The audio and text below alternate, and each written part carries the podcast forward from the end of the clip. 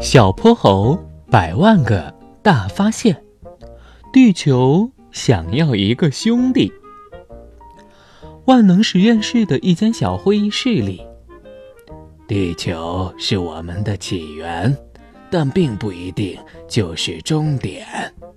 咕噜咕噜，玄教授说完，脸上浮现一丝忧虑的神情。地球母亲已经四十六亿岁了。咕噜咕噜，他看着自己从一团宇宙尘埃里诞生，看着自己在一片荒凉中孕育出生命，看着一次又一次的沧海桑田也成了过去。他既要防止外来不速之客的攻击，又要担心自己活动身体时会不小心。伤害了自己的孩子，咕噜咕噜。小泼猴从未见过神色如此凝重的玄教授，但是现在情况开始有了变化。其一，地球母亲已经上了一些年纪，没有精力照顾到那么多事情了；其二，自从有了人类这个聪明的小儿子。他经历的创伤越来越多了，你们前不久看到的臭氧空洞就是其中的一个。恐怕地球母亲已经不能再给自己的孩子像从前那么多的保护了，甚至他还可能提早跟我们告别。咕噜咕噜。一玄教授，你是说地球文明要遭殃了吗？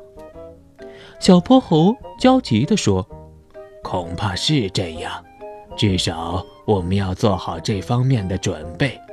为此，地球文明委员会已经着手开展了一个叫做‘新山海经’的地球文明火种计划。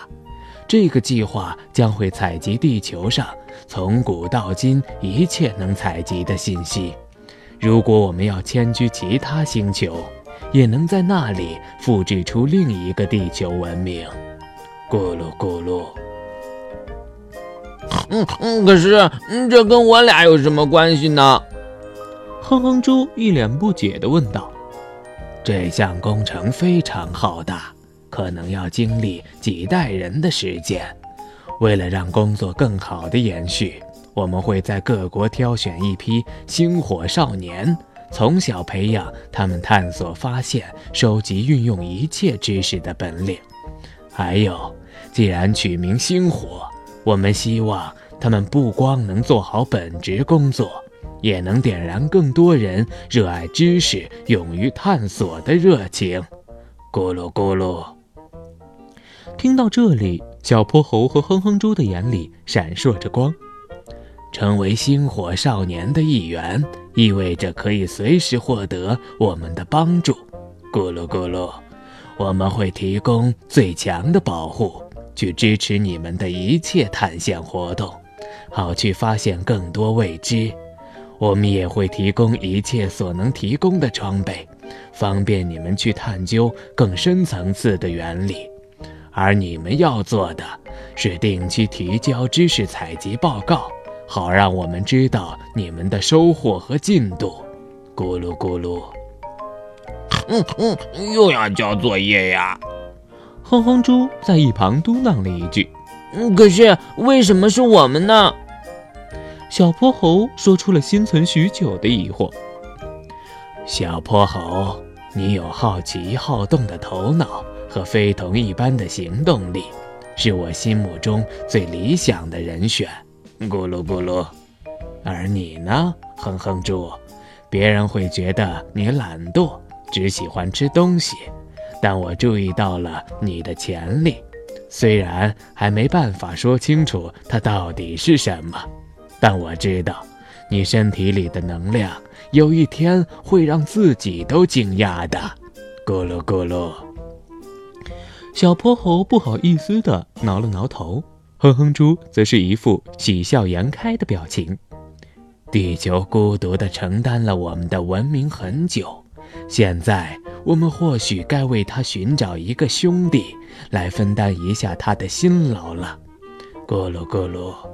而你们两位星火少年，你们是地球文明火种的守卫者和传承者。你们这些人当中，如果有谁做出了突出贡献，将会获得最高级别的地球荣誉勋章。同时，你们也是未来地球文明太空远洋舰舰长的最有力竞争者。咕噜咕噜。说到这里，玄教授突然提高了音量。现在，我想听一下你们每个人真实的意愿。你们愿意成为地球星火少年的一员吗？小泼猴和哼哼猪对视了一下，用前所未有的坚定语气一同说道：“我们愿意。”“嗯嗯，我们愿意。”小朋友们，小泼猴的故事还在继续，请听下集。